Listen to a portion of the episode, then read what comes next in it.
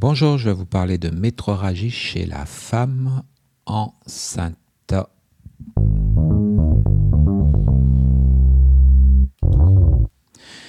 Alors, donc, euh, les métroragies chez la femme enceinte, c'est un écoulement extériorisé de sang à la vulve durant la grossesse.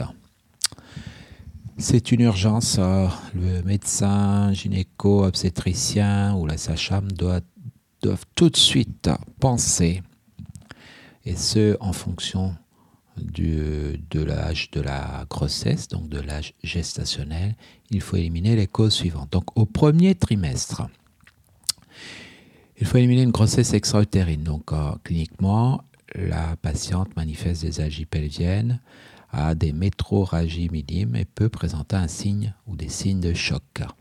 Le diagnostic hein, se fait par l'échographie pelvienne et la bêta-HCG ainsi qu'un bilan préopératoire parce qu'il va falloir opérer.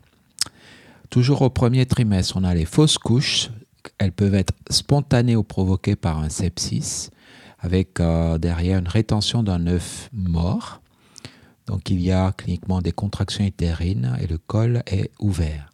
L'examen se fait par échographie pelvienne et on finit il euh, faut, finir par un, curtage éventuellement. Hein. Voilà, donc, euh, autre cause au premier trimestre des perforations utérines. Dans ce cas, on a un terrain d'antécédent d'exploration endo-utérine, par exemple par hystéroscopie. Et au cours de la grossesse, il y a une rupture utérine avec signe de choc. L'examen doit consister en un bilan préopératoire et une échographie pelvienne. On a les ruptures hémorragiques du corps jaune. Là, en fait, c'est des signes cliniques de choc. Donc, tachycardie, hypotension, sueur, pâleur, malaise. Euh, donc, euh, et hémorragie. L'examen clinique doit s'accomplir associé à une échographie pelvienne et bien sûr un bilan préopératoire. On a la grossesse molaire. Donc l'utérus est gros, est trop gros pour l'âge de la grossesse et les complications de la grossesse molaire sont l'embolie pulmonaire, voire l'hypothyroïdie.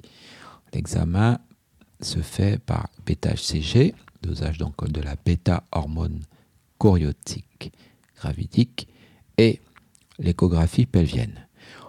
Autre euh, explication au premier trimestre de métroragie chez la femme enceinte, les menaces d'avortement. Là, il n'y a pas de contraction, le col est fermé. Donc il faut faire une échographie et surveiller pourquoi il y a menace d'accouchement, d'avortement, pardon, puisqu'on est au premier trimestre? Est-ce qu'il y a une cause infectieuse derrière, malformation utérine, voire malformation fœtale, embryonnaire plutôt? Euh, Voilà. Donc, euh, il faut penser grossesse extra-utérine, fausse couche spontanée, voire provoquée, perforation utérine, rupture hémorragique du corps jaune, grossesse molaire ou menace d'avortement. Et une fois qu'on a éliminé tout ça, les causes de métroragie chez la femme enceinte au premier trimestre, ce sont les infections génitales, polypes du col, voire néoplasme, donc cancer du col, les traumatismes sexuels euh, ou par corps étranger, et des saignements idiopathiques quand on n'a aucune cause retrouvée. Donc voilà les métroragies chez la femme enceinte au premier trimestre. Alors quand la grossesse évolue au deuxième, au troisième trimestre, il faut penser hématome rétroplacentaire. Dans ce cas, est associé des signes d'hypertension artérielle, une préclampsie, du sang noirâtre avec euh, une souffrance fœtale. Et puis l'utérus est très contracté. On parle d'un utérus de bois. Ça peut se voir en cas de traumatisme abdominal. Il y a une douleur intense. Il faut très vite faire un bilan de coagulation, préparer une intervention chirurgicale, dans le bilan de coag, il ne faut pas oublier fibrinogène, les facteurs de la coagulation tels que le facteur 5, le facteur Stewart, le facteur 8, le facteur 2, les produits de dégradation du fibrinogène et bien sûr l'échographie en imagerie. Donc, qui va permettre de confirmer l'hématome rétroplacentaire. On a le placenta prévia, c'est-à-dire le placenta qui est mal placé. Alors là, ça se manifeste par des saignements abondants. La patiente n'a pas mal, et il y a des antécédents de multiparité, donc plusieurs grossesses, voire de manœuvres endo-utérines. Le sang qui coule est rouge. donc échographie pelvienne. On a les ruptures utérines, là, l'utérus, un utérus qui a fait l'objet d'une césarienne, donc on parle d'utérus cicatriciel, pendant la grossesse peut se rompre, donc rupture utérine. Une douleur violente, souffrance fœtale aiguë, donc l'utérus sur utérus cicatriciel. L'examen inclut dans tous les cas une échographie abdominopelvienne et un bilan préopératoire. On a les hémorragies de Ben-Kaiser, Ben-Kaiser. Donc c'est une rupture d'un vaisseau prévia.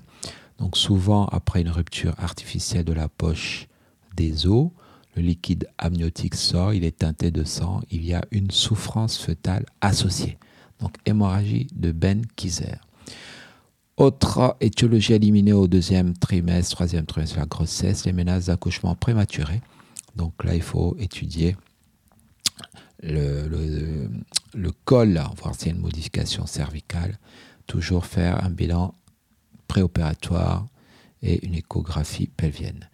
Voilà, on élimine l'hématome rétroplacentaire, le placenta prévia, la rupture utérine, les hémorragies de Ben-Kizer, la menace d'accouchement prématuré. ensuite, il faut penser infection génitale, polype du col, cancer du col, traumatisme sexuel, perte du bouchon muqueux.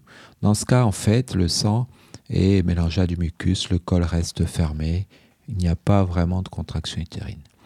Et puis, on a parfois des saignements dits idiopathiques, c'est-à-dire qu'on ne retrouve pas de cause, il n'y a pas de signe de gravité.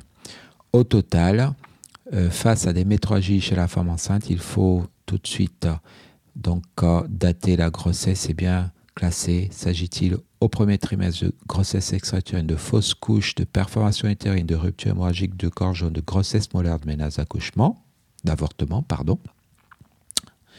Menace d'avortement au premier trimestre. Et au deuxième, troisième trimestre, on est sur les hématomes rétroplacentaires placenta prévia, rupture utérine, hémorragie de Ben-Kizer ou menace d'accouchement prématuré. Voilà.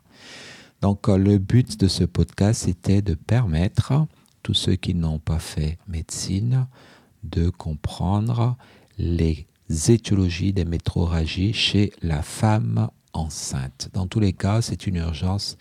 Il faut faire un bilan préopératoire et s'assurer que l'embryon ou le fœtus se porte bien comme la maman ou la future maman. Je vous remercie en cas de question, françois.ouyenga.mi.com.